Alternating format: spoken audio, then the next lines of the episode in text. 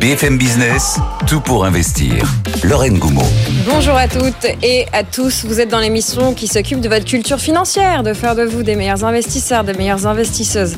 On est en direct à la radio, à la télé, sur le web tous les jours sur BFM Business de 10h à midi et puis à n'importe quelle heure évidemment en podcast. Le programme de ce vendredi 23 février. C'est jour 1 après Nvidia D. Les marchés sont au plus haut. Alors bulle ou pas bulle Vous le savez, rater ces journées d'euphorie sur les marchés peut coûter cher. Est-ce la preuve qu'il faut toujours être en train d'investir? On va en parler avec Mounir Lagoun de Finari et Antoine Larigauderie depuis Euronext. À 10h30, comme tous les jours, votre dose d'économie avec Nicolas. Nous allons parler de la nouvelle donne sur le marché de l'énergie, euh, analyse d'une étude de l'Agence internationale de l'énergie. Nos des traders sont en train de se connecter pour suivre la séance du jour. Ce sera le match des traders. Puis on vous coach aujourd'hui au-delà du terme des PMI. Vous savez, euh, ces enquêtes euh, d'activité auprès des directeurs d'achat, les Purchasing Manager Index, sont des chiffres très attendus. Ils étaient publiés hier. Ils sont très commentés. Ils peuvent provoquer des mouvements importants euh, sur les marchés financiers. Alors on sera avec une macroéconomiste qui nous apprendra, qui nous réapprendra l'importance de ces chiffres et qu'est-ce qu'on peut retenir, ce qu'on doit retenir des chiffres publiés hier. À 11h30, comme tous les jours, à 11h15, pardon, les experts de l'IMO, on est en équipe pour un tour d'horizon des sujets immobiliers. On parlera des marchés des SCPI, que se passe-t-il? On parlera de ma prime rénov. On répondra notamment à une question de Christophe qui m'a écrit via LinkedIn et il est en SCI avec son épouse pour des appartements locatifs et il nous dit les aides ma prime rénov me sont refusées normal.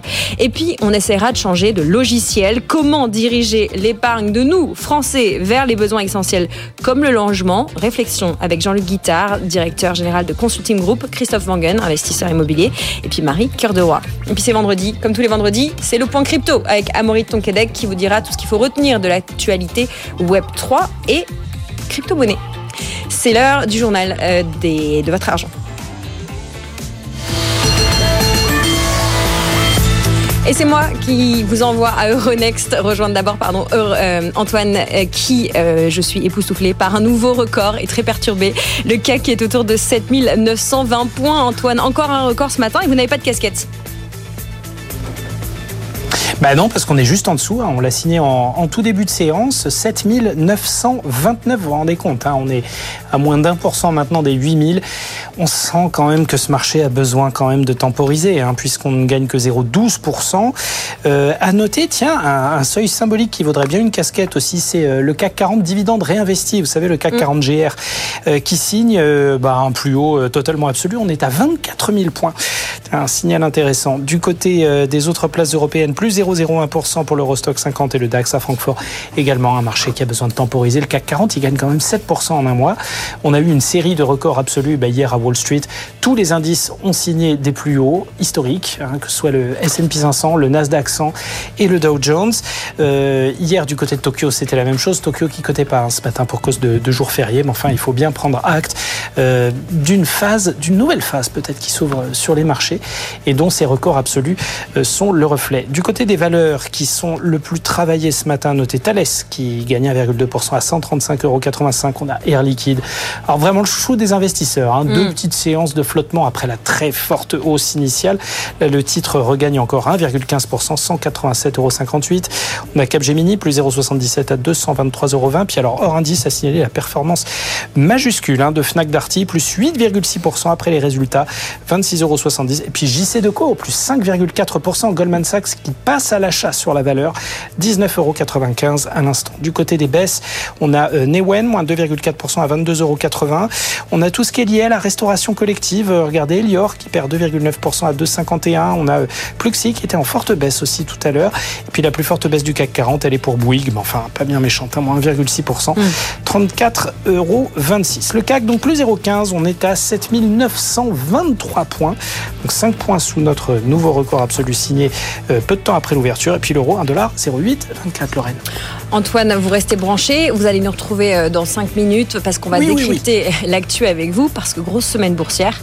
On va faire le point avec vous. Mais avant ça, mm. on va faire euh, un petit point sur l'actualité euh, que vous devez retenir ce, ce vendredi matin. Tout pour investir, le journal de votre argent.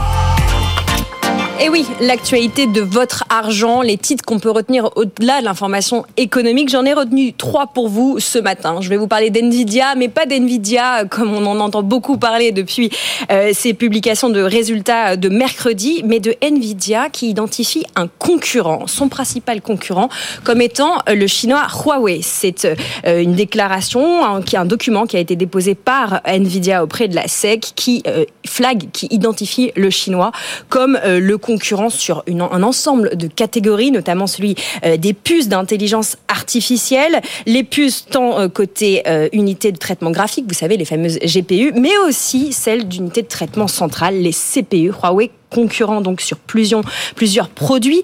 Et puis euh, Huawei est également identifié comme concurrent sur tout ce qui est service dans le cloud, dans le nuage. Donc euh, voilà, un, un, concurrent à suivre, tant euh, côté produit que côté bourse peut-être. Un mot du réseau social Reddit, vous savez, le leader des forums de discussion, peut-être que vous êtes vous-même utilisateur, on compte des forums sur tous les sujets, sur Reddit, sur les jeux vidéo, sur les sujets de société, les stars, mais aussi sur les sujets de finances personnelles. Je vous invite à aller jeter un oeil si vous n'utilisez pas Reddit pour vos finances perso, il y a plein de ressources. Cette entreprise américaine, euh, Stéphanie nous l'a rappelé tout à l'heure, qui date de 2005, a déposé auprès de la SEC cette semaine eh bien, euh, un projet de cotation. La date de cette IPO reste à confirmer. C'est un, nouvel arrivant qui est évidemment très attendu dans un contexte où les IPO n'ont pas vraiment la cote. C'est vrai que depuis Birkenstock et puis ARM, on attend de voir euh, arriver de nouveaux acteurs côté bourse. Voilà, c'est un gros succès au niveau du public. Reddit, 60 73 millions d'utilisateurs actifs quotidiens, 73 millions, mais aussi 267 millions d'utilisateurs chaque semaine. Voilà, des chiffres qui font évidemment, euh, qui sont à l'image de son succès, mais euh, voilà, on n'est pas sûr euh, de ce que, on sait que ces chiffres de public, ces chiffres de succès auprès de public ne sont pas autant gages de profit, puisque la société n'en dégage toujours pas. Et puis un dernier mot de LVMH, vous l'avez entendu sans doute, qui annonce euh, le lancement d'une nouvelle division divertissement, 22 Mountain Entertainment, pour renforcer euh, le marketing de ses produits phares sous la houlette eh bien, d'Antoine Arnaud, le fils euh, aîné du PDG Bernard Arnaud, et puis Anish Melvani, le DG Amérique du Nord. La nouvelle entité qui est baptisée évidemment en référence à l'adresse du siège, du siège d'LVMH à Paris, Paris, avenue Montaigne, est un partenariat avec une autre entreprise, Superconnector Studio, et les cofondateurs de cette entreprise. Si vous en avez marre d'entendre parler d'NVIDIA, mais que vous voulez quand même aller lire un peu d'informations économiques, je vous renvoie sur notre site BFM Bourse. Je vous renvoie un article de Sabrina Sadgui, ma consoeur, qui a écrit sur Sanofi. Sanofi qui compte mettre en bourse sa branche grand public. Oui, c'était dans l'actu cette semaine. Cette division santé grand public, elle compte des médicaments sans ordonnance comme le Doliprane. Et, eh bien, ça suscite les convoitises de plusieurs fonds d'investissement. Voilà, le géant pharmaceutique français serait dans le viseur de plusieurs grands fonds. Article à retrouver sur BFM Bourse. C'est l'heure d'aller rejoindre nos traders pour faire euh, le point sur la séance en cours côté CAC 40. Tout pour investir. Le match des traders.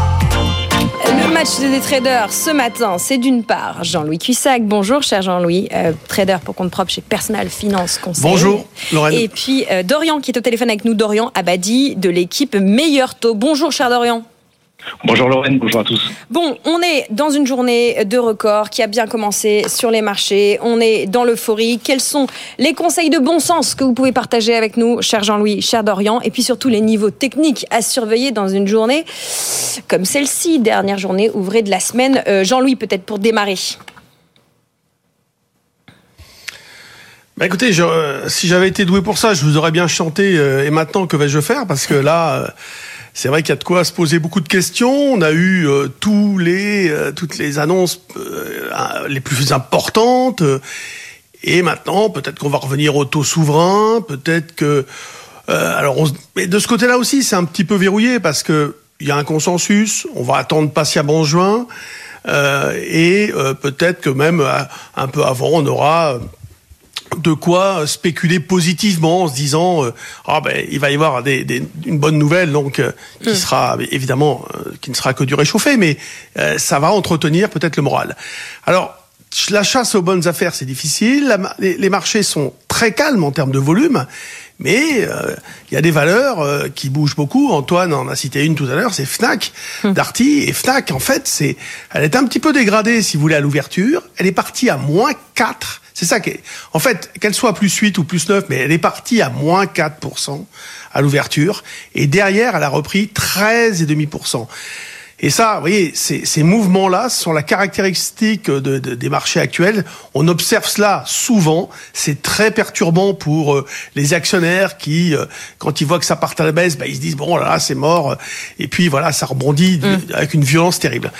Sur l'indice CAC 40, moi, je suis toujours acheteur, mais bon, euh, l'idée c'est à partir de quand on achète, parce qu'on était verrouillé à la hausse. Verrouillé, ça veut dire pas de retracement significatif. Euh, là, ce matin, je m'étais mis vers 7925. On a fait 26,5, mm. comme par hasard. Et puis, entre 25 et éventuellement jusqu'à 7860, 7880, on peut acheter c'est, si vous voulez, une respiration normale, intraday, euh, avec euh, un maximum de chances de rebondir derrière, donc il n'y aurait pas de souci. Et le, plus long terme, parce qu'on peut remonter évidemment maintenant un petit peu quand même les niveaux d'alerte, eh bien, euh, on pourra envisager un retournement de tendance sous les 7550. Alors, euh, c'est loin, pas loin, mais bon, c'est normal. En règle générale, des retracements de 3, 4 pour 4%, euh, ce sont des occasions d'acheter dans une perspective long terme. Donc voilà, on en est là. Euh, tout le monde se dit, ben voilà, qu'est-ce qu'on va faire? Mais c'est ça le, gros problème. L'euro-dollar, il évolue entre 1,07 point bas, 1,0880, et le 1,0880, c'est un niveau que j'ai signalé depuis très longtemps, au-dessus duquel euh, on repasserait dans une dynamique davantage haussière. Pour l'instant, on est dans la neutralité. Dans la neutralité. Bon, Dorian, comment vous réagissez à ce que nous dit euh, Jean-Louis? Bah, effectivement, il y a toujours cette, euh, cette euphorie hein, qui, qui domine les marchés. Vous l'évoquiez sur votre antenne, une euphorie provoquée hier par les, les résultats exceptionnels de Nvidia. Depuis plusieurs semaines, ce qu'on disait également sur votre antenne, c'est qu'on sent bien que les investisseurs ont d'aller atteindre ce niveau hautement euh, symbolique des 8000 points sur le CAC 40. Certainement pas pour aujourd'hui parce qu'on manque euh, cruellement de, volume. Hein. Voilà, l'euphorie se, se, tasse un petit peu ce matin. On est face à, des variations relativement simples. Alors tout de même en cas de, prise de bénéfices hein, dans les prochaines heures, mais surtout dans les prochaines séances, ce qui paraîtrait assez légitime face à, à des marchés aussi hauts, ce sont surtout les supports des 7008 et des 7575 que l'on surveille chez, euh, chez Meilleur Taux Placement. Alors plus largement, en fait, tous ces niveaux techniques-là sont assez fragiles parce qu'on a passé très très peu de temps dans l'histoire du CAC sur ces valeurs-là et surtout avec de très faibles volumes. Donc on est avant tout sur un marché dominé par les algorithmes de trading et par le FOMO, c'est-à-dire ce sentiment de peur de manquer une opportunité, de rater le train qui passe, à la fois pour les investisseurs institutionnels comme particuliers. Le conseil en fait de bon sens plus patrimonial que trading, je dirais, qui s'applique face à des marchés aussi élevés, c'est en réalité de, réaliser ce qu'on appelle toujours des versements programmés, c'est-à-dire tous les mois, peut-être tous les trimestres, d'investir la même somme d'argent euh, sur l'indice, que ce soit le CAC ou le S&P 500 américain, de sorte à lisser son point d'entrée sur le mm. long terme. Là, on est vraiment face à un conseil pour bon père de famille, je dirais, et on quitte un petit peu la, la sphère du trading qui, elle, s'oriente plus vers les 8000 points pour les, les prochaines séances. Merci Dorian, merci Jean-Louis pour cette lecture du CAC 40. Justement, être un bon père de famille en euh, investissant sur les marchés, ça va être le sujet de notre discussion avec Antoine Larigauderie et Mounir. Très bonne journée à vous deux, euh, Dorian Abadi de l'équipe Meilleur Taux et Jean-Louis Cussac de chez Perceval Finance Conseil qu'on retrouvera évidemment la semaine prochaine. C'est l'heure de revenir sur les sujets qui vous concernent en tant qu'investisseur et investisseuse particulier. Tout pour investir, tout pour votre argent. Et notre équipe du vendredi pour décrypter l'actu, essayer de prendre un petit peu de recul et vous éclairer, c'est Mounir Lagoun de Finari. Bonjour Mounir. Bonjour Lorraine. Et nous sommes connectés par les ondes euh, avec Antoine Larigauderie qui est depuis Euronext avec nous. Bonjour, rebonjour Antoine. Rebonjour Lorraine.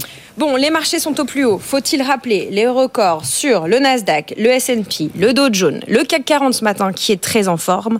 Quelle séance au pluriel? Mounir, que vous inspire cette semaine sur les marchés? Bah, C'était clairement la semaine à pas manquer. Il fallait, il fallait être là, il fallait être présent, il fallait être investi. Je me souviens que la semaine dernière, il y avait un petit peu de fébrilité sur le plateau. Tout le monde se disait mm. que va annoncer Nvidia? Bon, apparemment, Nvidia a annoncé des bons résultats, donc le monde est sauvé. Ce qui est sûr, c'est que c'était très dur à prédire. Franchement, c'était très difficile à prédire. Par contre, un investisseur particulier, et Dorian, Dorian Abadi l'a dit juste avant, pouvait profiter de cette hausse. Je rappelle qu'il ne fallait pas détenir du Nvidia pour profiter de la hausse. Nvidia, c'est 4% du S&P 500. Si vous aviez un ETF S&P 500, vous étiez dans le train Nvidia. Donc, pourquoi vouloir absolument acheter le titre au plus bas, le vendre au plus haut. On rappelle que c'est quasiment impossible. Mm. Mieux vaut rester dans les marchés. Je rappelle juste la statistique qui fait toujours très mal. Si on rate les 10 meilleurs jours en bourse, on perd 54% de la performance sur le S&P 500 sur les 30 dernières années. Les 20 meilleurs jours, 73%. Les 30, 83%. Mm, mm, Donc on passe de 183 000. Si on investit 1000 euh, euh, dollars, on passe de 1000 à 183 000 dans le meilleur des cas, si on investit tous les jours, à 30 000 dollars si on a investi, euh, si on n'a pas investi les 30 meilleurs jours. Donc, si vous voulez, c'était clairement une semaine où il fallait être dans les marchés. Si on était dans les bons titres, bon bah tant mieux. Voilà, il n'y avait pas que Nvidia d'ailleurs, il y avait aussi Air Liquide qui a été magnifique en bourse. En bourse. Mais la réalité, c'est qu'un investisseur bon père de famille, il fait une très belle semaine simplement parce qu'il a un portefeuille et qu'il est investi. Antoine, euh, justement, on va revenir sur Air Liquide et puis sur euh, les actions qu'on ne peut pas ne pas avoir en portefeuille. Mais peut-être votre réaction, vous qui observez les marchés depuis longtemps, Antoine, sur BFM Business et même au-delà. Euh, comment on dit aux gens ne vous prenez pas pour des traders? Non, mais sans plaisanter, ce, que, dit Mounier est intéressant, c'est-à-dire qu'on est sans doute, on vient de terminer une semaine euh, qui profondément va rester marquante et euh, sans exagérer du tout et en toute humilité dans euh, l'histoire des marchés boursiers. Pas tant par les records absolus, je veux dire les records absolus, c'est question de cycle économique, d'enchaînement de bonnes nouvelles et d'évacuation des mauvaises, ça on va y revenir, mais aussi parce qu'on a assisté à un événement transformant. Il n'y a pas d'autre mot. Nvidia, euh, en plusieurs phases, et on l'a nombreuses fois euh, raconté ces dernières semaines, a connu plusieurs phases où euh, ce groupe a été au centre de transformations très très importantes du domaine des hautes technologies, que ce soit bon l'informatique de pointe, que ce soit l'intelligence artificielle en ce moment, mais aussi les crypto-monnaies, le gaming, etc. et un petit un petit peu par hasard, mais avec profit, toujours avec profit. Donc Nvidia est en train peut-être de transformer notre avenir. Aujourd'hui, l'objet le plus important, c'est la carte graphique Nvidia. Mm. Euh, c'est un objet qui est peut-être même plus important que l'iPhone, qui a été le précédent objet le plus important au monde. Donc, euh, du coup, on a l'impression d'un monde qui est en train de se transformer là sur la semaine écoulée, et parallèlement des entreprises qui font état de nouvelles à la fois de transformation industrielle, mais aussi de performance d'extrême qualité et d'attrait renouvelé pour l'actionnaire, qui font que on signe des records historiques, mais en même temps, dessous, eh ben, on, se, on se forge des, supports d'une solidité extrême euh, qui font que bah, la tendance haussière n'est peut-être qu'à son démarrage, hein, si, euh, si on suit un petit peu les dynamiques de marché du moment. des marchés au plus haut, vous nous dites sur des considérations tout à fait fondamentales. C'est ça, on y va. C'est ça, on y va. Allez-y, Antoine. Pardon. Oui, non, c'est exactement ça. Et c'est ce que je voulais dire juste avant. Euh, c'est qu'il y a eu aussi euh, deux, trois événements vaguement importants euh, cette semaine. Il y a eu de nouveaux indicateurs économiques passablement mauvais pour l'Allemagne, des inquiétudes concernant l'Europe, des inquiétudes concernant l'inflation qui reste tenace aux États-Unis et on a eu euh, ben, la Fed, les minutes de la dernière réunion de politique monétaire, on a eu des gouverneurs qui se sont exprimés, qui ont dit euh, le combat n'est pas terminé. Et eh ben ça, ces déclarations et ces chiffres, ils sont complètement passés à l'as. On avait Dieu que pour Nvidia, pour les résultats d'entreprise, que ce soit Air Liquide, que ce soit avant LVMH, Stellantis, et c'est ça qui soutient les marchés. Ce sont des raisons fondamentales, mais qui ont attrait finalement au principal catalyseur euh, des marchés du moment, qui sont les entreprises. Mounir D'ailleurs, Nvidia, je pense, euh, représente bien ce qu'est l'investissement boursier. Nvidia, en 10 ans, c'est x15 sur le chiffre d'affaires. Mais il y a 15 ans, c'était déjà une entreprise qui faisait 3 milliards de dollars de chiffre d'affaires, donc c'était déjà un monstre. Mm, mm, Moi, mm. quand je jouais aux jeux vidéo euh, en étant enfant, j'avais une carte graphique Nvidia. Euh, ils ont complètement transformé leur business et juste en un an, ils ont fait x3 sur leur chiffre d'affaires. Donc ça revient un peu au précepte de Warren Buffett de dire si on a un bon titre en portefeuille, on ne le vend jamais. Parce qu'on va le vendre pour faire quoi? On va prendre des profits, super. Mais ensuite, il va falloir réinvestir ces profits. Or, il y a que quelques bons titres. Donc c'était vraiment, c'est vraiment l'exemple extrême que une bonne entreprise, un bon titre, on ne le vend jamais. Air Liquide, je pense que c'est l'exemple parfait. Les Français qui détiennent Air Liquide, ils, le, ils, lègueront ce titre en grande majorité à leurs enfants. Et ils ont bien raison parce que c'est un titre qui ne cesse de surprendre et qui ne cesse de performer année après année après année. En plus, il y a des histoires d'actions gratuites, on pourra y revenir dans une autre émission peut-être. Donc il y a vraiment un potentiel. Donc une bonne action, ça se tient sur le long terme. Aujourd'hui, le vrai risque, c'est pas d'investir en actions, c'est d'investir dans des livrets et c'est de rester sur le côté et finalement de craquer un moment, de rentrer au plus haut euh, juste avant que la bulle explose. Je pense qu'il y aura quand même une correction à un moment, mais en attendant, on est quand même sur des fondamentaux qui sont très très impressionnants. Un bon père et une bonne mère de famille, voilà, rater ces journées d'euphorie peut vous coûter cher, donc le conseil c'est d'investir un peu tout le temps. Un peu tout le temps, exactement. Antoine, les deux valeurs de bon père de famille, de bonne mère de famille, ce sont Nvidia et Air Liquide à moyen terme là? Ouais. Pour conclure, ce que disait Mounir juste avant, il y a un tweet qui était assez marrant, je vous l'enverrai tout à l'heure. C'est le meilleur conseil en investissement pour sa retraite et pour euh, son épargne personnelle, en fait, c'est de perdre le code d'accès de son compte. voilà. Donc, on oublie, et ça marche très très bien, vous inquiétez pas. Donc oui, évidemment, les, les, les deux actions du moment, euh, c'est vrai qu'elles sont symptomatiques et elles se ressemblent, alors pas du tout du point de vue du modèle industriel, ni de la taille, ni rien du tout, mm -hmm. mais c'est Air Liquide et Nvidia. Pourquoi? Bah, Tout simplement parce qu'il y en a une, Air Liquide, qui est sur un modèle de croissance dynamique au sein de cycles industriels, mais qui est toujours en amont, et qui fournit énormément de dividendes, qui redistribue à ses actionnaires. Donc ça, c'est effectivement, et on le voit hein, d'ailleurs sur ce qui s'est passé après la publication des résultats à l'annonce du dividende. Air Liquide a beaucoup grimpé. Euh, le jour de la publication, ça a pris euh, un petit peu plus de 8%. Elle a corrigé un tout petit peu les deux séances d'après. Et ensuite, bah, là, elle est en train de remonter. Elle est encore leader du CAC 40 avec une hausse de plus d'un pour cent. Ça veut dire quoi? Ça veut dire qu'effectivement, comme le dit Mounir, Air Liquide, il faut acheter et puis ensuite oublier le code d'accès à son compte à son compte Boursorama. Mais euh, si vous regardez Nvidia, c'est exactement la même chose. On est dans une euh, au sein d'une entreprise qui vit révolution technologique sur révolution technologique, mmh. qui la prend en amont, qui devient l'artisan finalement. Vous soulevez le capot de l'intelligence artificielle, du gaming, des crypto-monnaies. Il y a des cartes graphiques Nvidia partout. Bah, euh, du moment qu'on est comme ça, forcément, la seule chose qui peut vous empêcher de croître à nouveau, c'est que des concurrents se placent sur le marché et fassent mieux que vous en plus grande quantité et moins cher. Là-dessus, il y aurait guère que euh, Microsoft allié à ChatGPT. On sent qu'ils veulent investir pour euh, réduire leur dépendance aux cartes graphiques Nvidia. Même chose pour euh, SoftBank d'ailleurs par le biais d'ARM hein, dont il est euh, propriétaire. Ils veulent investir euh, peut-être des centaines de milliards de dollars là-dessus, mais ça verra pas le jour avant 5-6 ans. Un véritable concurrent valable à Nvidia et qui est capable de fournir le monde en, en, en composant avec cette efficacité. Donc du coup, on a le temps de voir venir, on a le temps d'oublier le code d'accès à son compte mmh. et de voir tout ça fructifier par le hasard d'une consultation et se dire, ben voilà, c'était euh, c'était les deux actions, non pas qu'il faut détenir, mais qu'on ne peut pas ne pas détenir en fait. Et Nvidia qui identifie euh, le chinois Huawei comme son principal concurrent tant sur euh, les GPU là pour les gamers que sur les CPU pour les unités de traitement central. Qu'est-ce que ça vous inspire? Est-ce que c'est un détournement Huawei qui monte vers Nvidia qui monte vers, vers Huawei pour qu'on regarde pas trop ce que font les autres? Antoine? Ah, c'est pour moi. Euh, oui, ben, ils, Mounir sont, vous a ils passé sont la balle. sages et ils sont avisés.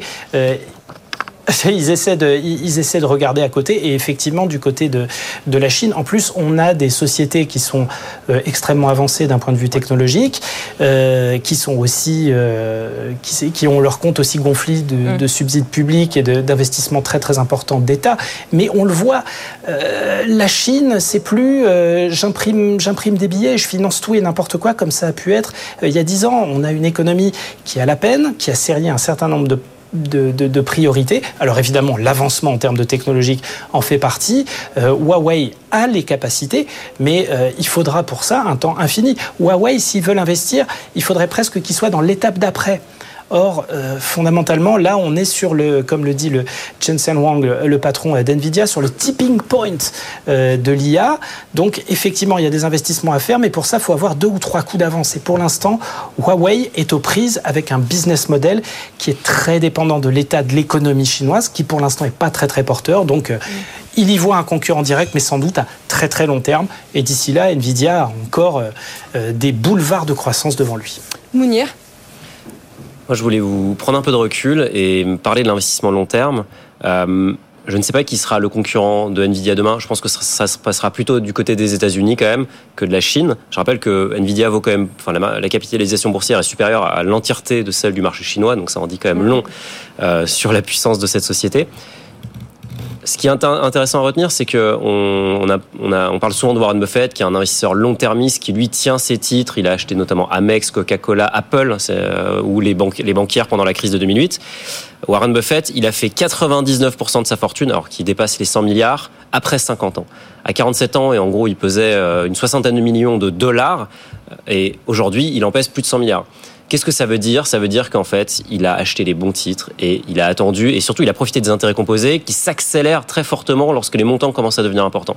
Et je pense qu'aujourd'hui, on a la chance en France de pouvoir investir très facilement sur les marchés. N'importe qui peut ouvrir un compte titre, un PEA, une assurance vie, acheter un ETF, s'exposer à cette croissance qui est incroyable du côté de l'IA via ces instruments-là. Et ensuite, il n'a qu'une chose à faire, alors, supprimer ses, euh, jeter ses identifiants, je ne sais pas. Par contre, en tout cas, éviter de regarder, ça c'est sûr. Verser régulièrement, certainement. Et attendre. C'est ça qui est incroyable. C'est que ici, toutes les semaines, tous les jours, on commente l'actualité. Mais un bon investisseur n'a qu'à attendre. Et probablement qu'il fera une performance qui sera incroyable puisque historiquement les marchés actions américains font 10% par an, les marchés européens font 8% par an. Je veux dire, ça c'est quand même incroyable. C'est à la portée de tout le monde. Donc on a cet instrument de création de richesse fabuleux. Il faut y aller, il faut s'exposer, il faut investir régulièrement. Et après, il faut partir en vacances pour euh, éviter de regarder les cours boursiers et de paniquer et d'appuyer sur le bouton vente. C'est l'investissement à son cœur, c'est ennuyeux et plus et c'est ça qui rapporte. C'est le long terme. Si je fais la synthèse de vos propos, messieurs, ça veut dire en fait il faut investir en pensant léguer à ses enfants. Exactement. Voilà le mot de la fin, en bonne mère de famille. Merci beaucoup à tous les deux. Merci Antoine de Très très bonne remarque sur Air Liquide. Air Liquide, il faudrait que ce soit euh, éligible à l'héritage. Hein. Vraiment. Voilà, c'est une mesure qu'on pourra euh, proposer à nos gouvernants. Euh, merci Antoine depuis Euronext qu'on retrouvera dans une heure. On parlera de Reddit, car oui, ça vous concerne en tant qu'investisseur particulier. D'abord parce que c'est une IPO qui peut eh bien, redonner un petit peu de dynamique à un secteur des entrées en bourse qui est un peu ralenti, mais euh, qui pourrait aussi apporter de la dynamique côté crypto. Vous nous expliquerez ça, Antoine, tout à l'heure. Mounir Lagoun, merci beaucoup. de Finari, de son équipe. Une actu Finari, là, pour finir, peut-être? Une actu Finari, bah, écoutez, on continue de développer la chaîne YouTube on poste des contenus indicatifs. Moi, je pense que la clé de l'investissement en France, c'est euh, pas le fait d'épargner. On est très bon pour épargner, c'est juste qu'on sait pas dans quoi épargner. Donc, nous, on travaille sur l'éducation. Et sinon, on vient de lancer une fonctionnalité de budget. Le budget, c'est la base de l'investissement. Une fois qu'on a bien, on a un budget sain, on peut augmenter son taux d'épargne, on peut investir et donc on peut accélérer la création de richesse. Donc si vous voulez suivre votre budget, ça se passe sur Finari. Voilà, l'équipe du vendredi. Et je vous rappelle que l'émission qui vous fait vivre euh, l'ouverture de Wall Street et évidemment ce qui se passe du côté du CAC 40 et des bourses européennes l'après-midi, c'est BFM Bourse avec Guillaume Sommerer, Julie Cohen et puis toute l'équipe à partir de 15h30. Nous allons marquer une petite pub. Nicolas Dose arrive pour nous parler euh, d'un bouleversement du marché de l'énergie. On en parle juste après une petite coupure. À tout de suite. Tout pour investir. Dose d'économie. Comme tous les jours, votre dose avec Nicolas Dose. Bonjour cher Nicolas. Bonjour. Nous allons parler énergie. Peut-être une consolation face au ralentissement de la croissance. Vous nous dites, Nicolas, l'agence... J'essaye de vous consoler en fait. je ne veux pas déprimer, mais bon, j'espère que nos auditeurs non plus. Mais néanmoins, nouvelle. L'Agence internationale de l'énergie s'attend à une baisse de la demande de gaz et de pétrole cette année. Et ça veut dire que les prix vont baisser. C'est obligatoire. Voilà, c'est obligatoire. Si vous avez durablement, pas sur 15 jours, mais durablement une demande qui est inférieure à l'offre, eh bien vous avez forcément à la fin des baisses de prix. Ça veut dire qu'à un moment, euh, pas la semaine prochaine, mais à court terme, moyen terme, eh bien, le consommateur verra sa facture de gaz baisser. Probablement d'ailleurs même peut-être du coup l'électricité, parce que vous savez qu'il y a le phénomène euh, de, fixation du mm. prix au, coût marginal qui pourrait entraîner le prix de l'électricité, et puis verra sa facture de carburant aussi baisser s'il fait le plein de sa voiture. Alors comment l'AIE explique cette situation Il y a des explications évidentes. Euh, le consommateur chinois n'est pas de retour. Non. Tout le monde disait qu'il allait revenir, il n'est pas encore revenu. Il y a aussi un autre euh, phénomène, c'est qu'il y a les pays de l'OPEP qui effectivement ont, mis des limites et même des réductions de production de pétrole quotidienne, sauf qu'il y a des pays hors OPEP qui continuent d'augmenter leur production. Et pas des petits, les États-Unis, le Brésil, le Canada, même le Guyana, ce qui veut dire que vous avez une offre qui est, qui est soutenue, qui est éventuellement dans le Et puis il y a deux phénomènes nouveaux. Euh, d'après l'AIE, il y a l'impact de l'essor des énergies renouvelables. On avait rarement tendance à mettre ces éléments-là dans l'observation du marché euh, de la demande énergétique, et également euh, un effet lié à la transition écologique, puisque ben, petit à petit, le moteur thermique s'efface pour du moteur électrique. Voilà. Mm. Donc les choses finissent par se voir. Donc la baisse des prix du gaz et baisse des prix du pétrole est quelque chose qui sera parfaitement cohérent. Et d'ailleurs en plus, on se pensait que le, le choc sur le commerce mondial qui est lié aux tensions en mer Rouge, ça allait pro- probablement provoquer une hausse de prix et notamment assez rapidement une hausse de prix sur le baril de pétrole. Pour l'instant, cette hausse de prix, on ne l'a pas vue. Voilà. Voilà, la transition verte qui se lit, qui se voit dans les chiffres. Alors certains analystes s'attendent même à ce que la demande de gaz recule de manière évidente, inexorable. Inexorable et définitive. Et c'est une étude que j'ai trouvée intéressante qui a été publiée par Shell, qui fait un scénario. Shell nous dit le pic gazier en Europe, il a été passé. Ça veut dire que euh, leur pari, c'est que jamais, au grand jamais, on retrouvera les consommations de gaz d'antan, d'avant et d'avant Covid. Et ils, ils estiment qu'aux États-Unis, le pic gazier, c'est pour les années 30 et que pour le reste du monde, c'est pour les années 40. Et c'est là, effectivement, et vous l'avez dit euh, en, me relançant à l'instant, que j'ai trouvé que le sujet méritait qu'on parce que une prévision de euh, d'offre-demande de la part de l'AIE, il y en a régulièrement. Ouais. Je trouve intéressant qu'on regarde finalement la demande d'énergie et que parmi les éléments explicatifs, ce soit pas simplement ben, la réaction normale à un ralentissement économique, voire une récession dans certaines, dans certaines parties du monde, mais pour la première fois, l'AIE considère qu'on peut attribuer une partie de ce ralentissement de la demande aux effets de la transition verte. La transition verte, dont on parle constamment, on commence à la voir aujourd'hui dans les grands équilibres offre-demande. C'est à ce titre-là que j'ai trouvé que le sujet a été intéressant aujourd'hui. Bon, parce que vous nous dites, c'est que finalement la récession a du bon. C'est une manière un petit peu too much de caricaturer. Mais oui, de toute façon, le marché de l'énergie, euh, c'est vraiment le juge de paix, le révélateur le plus puissant de l'état de santé de l'économie mondiale. Il y a une formule, mais elle est vraie en plus. On dit l'économie, c'est quoi? L'économie, c'est de l'énergie transformée. L'économie, c'est de l'énergie transformée. Alors oui, je peux vous dire finalement que c'est plutôt une bonne nouvelle pour nous. Si euh, l'énergie, les prix de l'énergie baissent, ben, ça fait plus de pouvoir d'achat. Si les prix de l'énergie baissent durablement, ça va faire reculer l'inflation. Et automatiquement, ça va précipiter les décisions de la Banque Centrale Européenne de baisser ses taux. Et donc, à terme, ça veut dire que vous aurez individuellement des crédits meilleur marché auprès de votre banquier.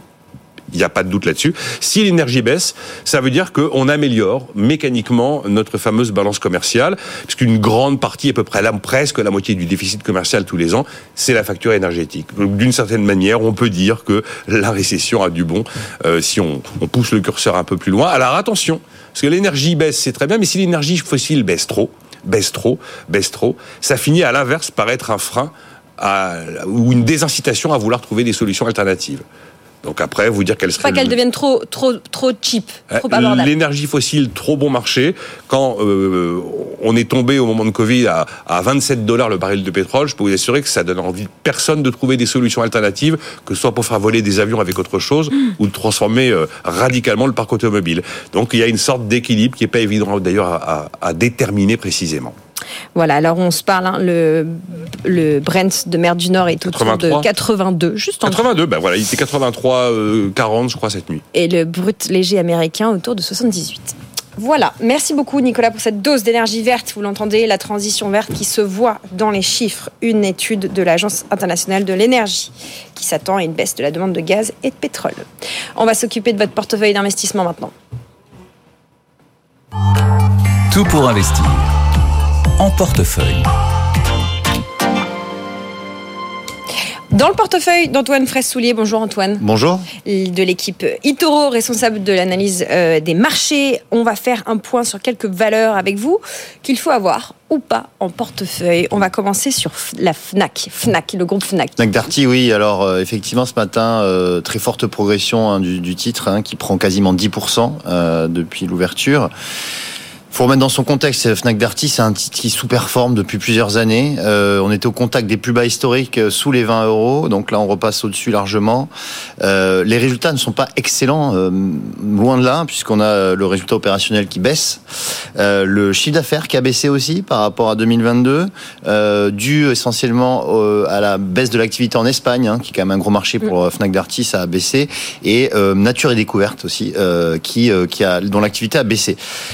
En revanche, pourquoi euh, ça progresse fortement aujourd'hui C'est la génération de cash flow qui a rassuré les investisseurs. C'est vrai que l'année dernière, c'était un flux euh, de trésorerie négatif. Maintenant, ça redevient positif à plus 180 millions, euh, plus 500 millions sur 4 ans euh, probablement. Et ça, ça rassure les investisseurs puisque Fnac Darty générait euh, pas de, de, de, de- cash flow. Donc voilà, maintenant, on a un titre qui est peu cher, hein, qui paie moins de 10 fois les bénéfices. Donc euh, vraiment, c'est quand même une valeur décotée, valeur value par excellence. Elle reprend un peu le, le train en marche euh, de la forte hausse, hein, puisque le CAC est au plus haut historique, je vous rappelle. Voilà, le point sur Fnac Darty à suivre. Euh, un mot d'accord. Oui. On en a parlé très rapidement cette Mhm. semaine. On y revient avec vous en ce vendredi matin. Oui, oui, je voulais revenir sur Accor parce qu'Accor, euh, mine de rien, aussi a, a publié de, pour le coup de très bons résultats euh, et l'action euh, a s'est envolée hein, puisqu'elle prend 10% sur la semaine et elle revient à ses niveaux pré-Covid. Donc on est sur les niveaux de mars 2020. Euh, c'est assez rare que les valeurs n'aient pas dépassé ce, ce niveau sur la côte parisienne. Alors les résultats, c'est une, une hausse du bénéfice net de 50%, également résultat opérationnel hausse de 50%. Euh, donc Accor profite vraiment euh, du dynamisme euh, du tourisme et de la du retour progressif des voyages d'affaires, hein, les voyages d'affaires qui avaient vraiment baissé pendant le, Covid. Là, on a, un retour. Également dans les perspectives, bah, les JO à, Paris. Donc ça, ça va booster le chiffre d'affaires. Pas oublier aussi l'euro de football en Allemagne. Donc ça va aussi booster Accor qui est présent en Allemagne. Donc Accor, c'est Mercure, Sofitel ou encore euh, Ibis. Ibis Euh, ou Raffles. Raffles, exactement. Et, et donc Accor qui, qui, qui est une belle progression euh, de la côte parisienne dont on parle pas forcément, mais c'est aussi euh, une belle valeur de euh, qui est revenue euh, en force. Accord qui s'achète autour de 40 euros. Est-ce que c'est le- un point d'entrée si on n'est pas déjà positionné sur Accord Alors c'est vrai qu'elle progresse quand même de 35% euh, depuis euh, depuis six mois. C'est- C'est peut-être un peu tard. Alors c'est toujours pareil. Si on a une vision euh, très long terme et comme je le disais, on est on est revenu sur les niveaux pré-Covid, donc on peut estimer qu'on va qu'on va quand même dépasser ces niveaux. Euh, à court terme, elle est peut-être euh, voilà, on a on a eu 10% de hausse cette semaine, donc euh, c'est peut-être un, un poil tard, mais mais bon, ouais. Dans une optique euh, moyen long terme, c'est une valeur qui devrait, à mon sens, pro- progr- continuer de progresser. Voilà, plus 35% en un an presque. Un mot Mm. pour peut-être finir ce portrait de valeur du match entre, si je puis dire, Mm. Nestlé d'une part et Danone de l'autre. Oui, alors c'est vrai qu'on a eu ces deux publications cette semaine, Danone euh, donc d'un côté, Nestlé de l'autre. Euh, on va dire que c'est Danone qui l'a plutôt remporté puisque Nestlé a perdu 5% le jour de sa publication, Danone est resté plutôt flat. Et quand on regarde les chiffres, euh, on a plutôt euh, bien des, des chiffres plutôt positifs pour Danone avec une euh, un rehaussement euh, de l'objectif. On a euh, des chiffres supérieurs aux attentes euh, dans tous les domaines, euh, si ce n'est que effectivement on a dans, c'est toujours un secteur qui est, qui, qui est à faible croissance quand on compare euh, évidemment à la- à- aux autres secteurs.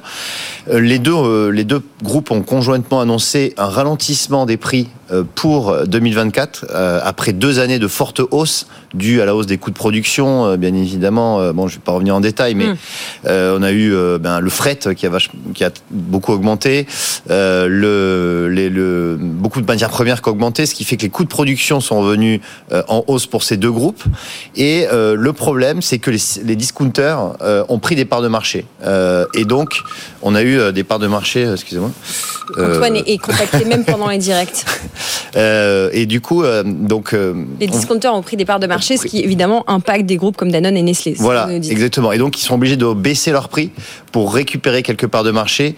Et donc, et donc ça, ça va jouer forcément sur les marges, évidemment. Ce qui fait que c'est pas des titres qui, progressent fortement, hein, notamment Nestlé, hein, qui est au plus bas depuis deux ans en bourse. Euh, mais Danone s'en est mieux sorti euh, pro- euh, potentiellement. Danone qui est partenaire officiel aussi de, des, JO, qui, qui va améliorer sa- son image de marque probablement. Si les JO se passent bien. si les JO se passent bien, Bien sûr. effectivement. On ne peut que souhaiter cela, évidemment. Allez, un dernier mot sur Nvidia, parce qu'en Mm. arrivant, vous me disiez si, si, si, je veux parler de Nvidia. Votre regard euh, de peut-être bon père de famille sur euh, cette euh, Alors, je ne sais pas si c'est un bon père de famille qui, qui achèterait aujourd'hui Nvidia. Euh, J'ai deux chiffres euh, qui m'ont marqué. C'est 277 milliards. C'est la, la hausse de la capitalisation de Nvidia en une seule séance. Donc, c'est jamais arrivé. C'est c'est à peu près euh, Airbus et, euh, et Safran cumulés. Et aussi, c'est le volume moyen de transaction. Euh, je ne sais pas si vous en avez parlé sur cette chaîne, mais c'est 60 milliards de dollars en une seule séance. Mm, mm. Ça représente un mois d'échange sur le sur le CAC 40. En fait, c'est considérable. C'est on se croit, on, on revient sur des genre sur les niveaux de 2000 en fait on a eu cette exubérance euh, un petit peu sur sur les valeurs tech alors là c'est quand même justifié puisqu'on a euh, une hausse de 400% par exemple sur le, le- les data centers. Enfin, on a vraiment des chiffres qui sont quand même considérables.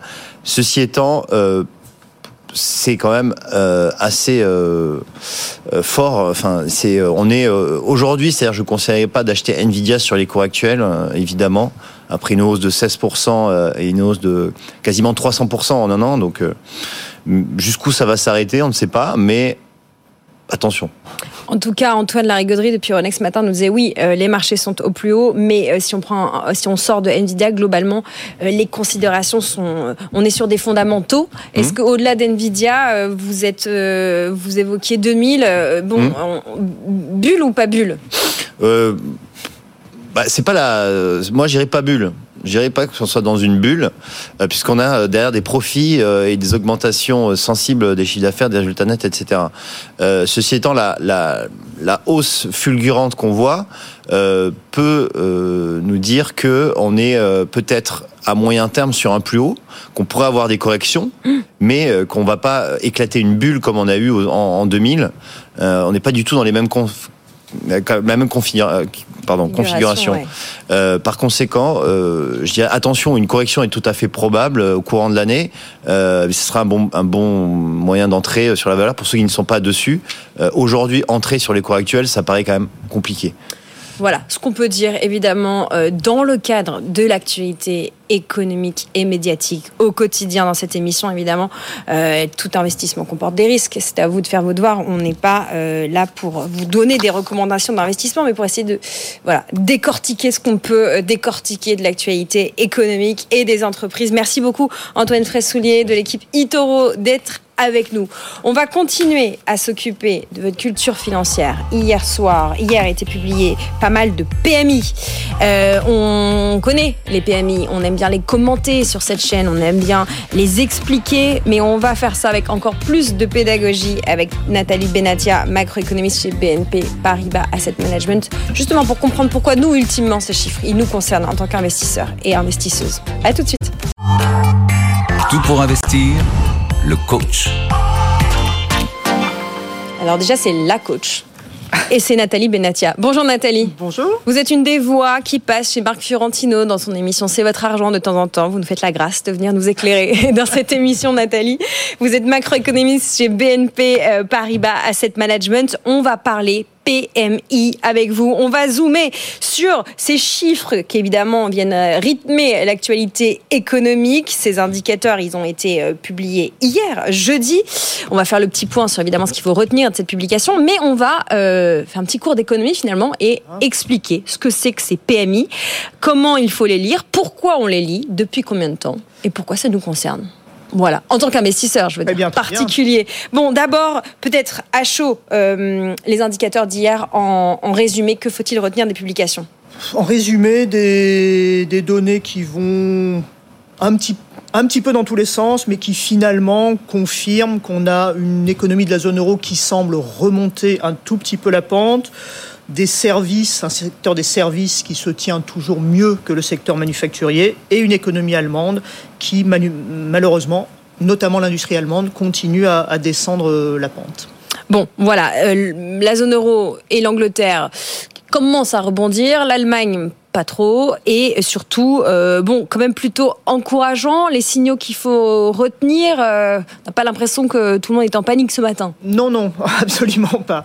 C'est une enquête qui a été plutôt bien prise par les, par les marchés, puisque c'était, encore une fois, légèrement supérieur aux attentes. Alors après, les, les PMI, on va en reparler, c'est une enquête de conjoncture faite auprès des, des entreprises. On peut se demander comment les économistes peuvent prévoir le résultat d'une enquête. C'est toujours un petit, peu, un petit peu étonnant de voir les marchés souvent réagir non pas au chiffre lui-même, mais à la différence avec le chiffre qui était, qui était prévu. Bon, on va soulever euh, le capot de ces PMI bon, pour Purchasing Manager Index. C'est une étude, vous nous le rappelez, qui vient consulter qui et tous les combien? Alors, tous les mois. Et ce sont, comme le nom l'indique en anglais, les directeurs des achats. Et on considère que cette fonction dans une entreprise est la plus à même de comprendre ce qui se passe sur l'activité de l'entreprise, sur les prix payés, les prix euh, pratiqués, sur la production, euh, également sur ce qui se passe du côté des fournisseurs de l'entreprise. Et chaque mois, les directeurs des achats répondent à un certain nombre de, questions. Bon, la question, c'est euh, simplement, est-ce que l'activité a été euh, plus forte, moins forte ou pareille? Absolument. alors, c'est une question simple. On pourrait répondre juste à cette question, finalement. Mais en fait, la, le chiffre qui va paraître sur les écrans, le chiffre euh, principal, l'indice, c'est la, la, résultante des réponses aux différentes sous-questions pondéré, euh, en général de façon euh, égale entre les, différentes questions, et ça nous donne cet indice. Donc c'est un peu plus qu'un indicateur de, sentiment, mais malgré tout, même si ce sont des chiffres, même si on va regarder parfois derrière la virgule, si on est plus élevé ou, moins élevé, ça reste euh, ben, un homme, une femme qui répond. Bon, un chiffre qui varie en, théorie entre 0 et 100. Quand ça va plutôt bien, euh, c'est au-dessus de 50. Quand c'est en dessous, c'est que ça va moins bien. Pour résumer en grande ligne, pardon, faire un exercice de, de, comment dire, de démocratisation. On dit souvent en parlant des PMI que ce sont des indicateurs avancés. Qu'est-ce que ça signifie avancer Alors, c'est un petit peu abusif en, ce qui concerne les PMI, puisque, vous l'avez rappelé, le directeur des achats répond à la question est-ce que l'activité a été plus forte Là, en l'occurrence, pour les chiffres qui viennent de, sortir, est-ce que l'activité a été plus forte en février qu'en janvier? Et ces chiffres viennent de sortir. D'ailleurs, hier, on a eu ce qu'on appelle les estimations préliminaires, le flash PMI. En fait, la, société qui publie cette enquête a décidé de publier euh, le résultat une fois qu'elle a 85 à 90% des réponses. Donc on peut penser que... C'est un peu comme la sortie des urnes euh, à 19h avant 20h. C'est ça et ça marche à peu près, ça marche, ça marche aussi bien finalement. Euh, donc indicateur avancé parce qu'en fait il paraît très tôt dans le mois, c'est un des premiers indicateurs qui, qui paraît. Hier on était le 22 février, on a eu les résultats pour février. Mhm. Un bémol toutefois, pendant longtemps ça a été vrai, c'était vraiment le premier indicateur à être disponible. Euh, hier, en même temps que les PMI, on a eu le climat des affaires mesuré par l'INSEE en France et aujourd'hui euh, le climat des affaires mesuré par l'indice euh, IFO en Allemagne. Cette semaine a été très très au rythme d'NVIDIA. Mhm. On a l'impression que vraiment c'était tout ce qu'il suffisait de regarder. D'ailleurs, on se demande à quoi ça sert d'avoir un portefeuille diversifié quand on voit les, performances d'NVIDIA. Néanmoins, pour tous ceux et celles qui ont pris le temps de regarder autre chose que ce que faisait NVIDIA avant mercredi, puis après mercredi, expliquez-nous comment on digère ces informations très macro hein, euh, et comment nous, investisseurs particuliers, investisseurs du quotidien, c'est important de les regarder quand même. Alors effectivement, je dois avouer que je suis un petit peu déçu, entre guillemets, de la quasi-absence de réaction des marchés financiers à ces publications, puisque, et ça a été vrai pour tout le mois de février, ce qui a compté, ce sont les résultats des entreprises pour la bourse c'est plutôt une bonne nouvelle que les investisseurs s'intéressent aux fondamentaux de mm. l'entreprise. Mais si on est un investisseur macro, on va regarder le cycle économique et ces indicateurs bah, sont une première indication du, cycle économique, d'une part. Et puis, bah, alors, on a beaucoup d'indicateurs, on ne l'a pas précisé, mais cette enquête est menée dans 40 pays, aussi bien des économies développées que des économies émergentes. Ça veut dire qu'on peut faire des beaux tableaux, qu'on a une idée de la croissance mondiale. Et puis, si on creuse un petit peu, on peut aussi faire, euh, on peut établir une corrélation, une relation entre ces indicateurs et par exemple les perspectives bénéficiaires des, entreprises, bien sûr au niveau agrégé. Ils sont attendus, ils sont normalement plus commentés, je dirais, que cette semaine de février. Il faut tout de même le dire, y compris sur cette antenne. Ils peuvent provoquer des mouvements importants sur les marchés. Est-ce que vous pouvez nous donner un exemple sur l'horizon de temps qui vous plaira? Euh, La dernière fois où ces PMI, ils ont fait vraiment bouger les choses dans une ère pré-NVIDIA. oui, oui, dans une ère pré-NVIDIA, bah, tout simplement à la, en tout début d'année, hein, où on était vraiment sur les marchés financiers et sur les actions dans une optique où on ne regardait, on n'imaginait que ce qu'allaient faire les banques centrales. Les banques centrales s'intéressent à l'inflation, mm. et d'ailleurs il y a des, des sous-indices qui concernent l'inflation dans ces enquêtes PMI. Les banques centrales s'intéressent à la croissance, et donc quand on a vu les, les PMI euh, surprendre un petit peu à la à la hausse, si je ne, m'abuse, en, janvier, on s'est dit, ah ben voilà, peut-être que les banques centrales ne vont pas baisser aussi vite leur taux d'intérêt que ce qui était anticipé. C'est la, c'est la morale jusqu'à présent de janvier-février. Les investisseurs ont eu tendance à repousser le moment auquel ils attendent la première baisse des, des taux. Justement, la Fed aussi euh, était censé être attendu cette semaine puisqu'on a eu des minutes euh, qui sont pas tout à fait passées à la trappe, faut pas exagérer, mais petit petit rafraîchissement, rafraîchissement de, de, de mémoire. Euh, Nathalie, est-ce que vous pouvez nous résumer ce qu'il fallait retenir de ce que la Fed a euh, communiqué cette semaine? Eh bien, la Fed a communiqué ce que tous les membres de, du, du, du, FOMC, du comité de politique monétaire de la Fed, communiquent depuis la, la mi-décembre, où il y a eu cette excitation des, des investisseurs on a tout ce qu'il faut pour patienter et mm. on va sans doute patienter. Voilà, patience finalement, ce sera euh, le mot euh, clé euh, qui deviendra plus évident peut-être quand on se sera calmé de l'euphorie.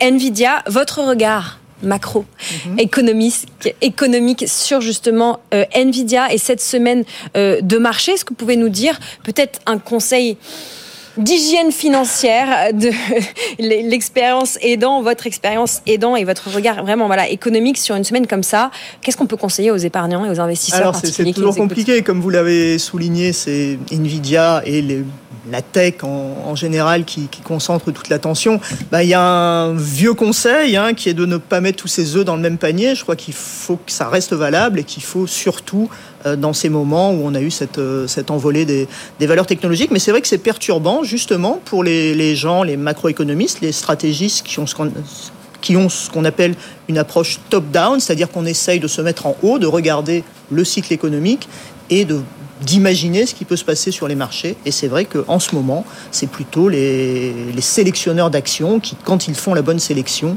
euh, ont, des, ont des performances euh, remarquables. Donc patience là aussi peut-être? Patience, voilà. Le mot de la fin, patience. Merci beaucoup, Nathalie Merci. Benatia, macroéconomiste chez BNP Paribas Asset Management. Merci pour votre, euh, votre euh, pédagogie. Euh, c'est bien parfois de revenir à la définition des mots qu'on utilise au quotidien. Ça marche en économie, mais ça marche aussi dans la vraie vie d'ailleurs. Merci beaucoup Nathalie. Vous restez avec nous, on marque une petite pub et puis après on revient pour faire le point sur l'actualité éco avec Stéphanie Colo. On ira faire le point euh, sur la séance en cours côté CAC 40. On parlera de Reddit, vous savez qui prépare une entrée en bourse. Qu'est-ce que ça signifie pour nous? Et puis après c'est l'immobilier. Alors là, gros programme immobilier, une demi-heure pour euh, décrypter les sujets de la semaine et puis on finira par une petite touche de crypto juste après cette pub. À tout de suite. Pour investir sur BFM Business.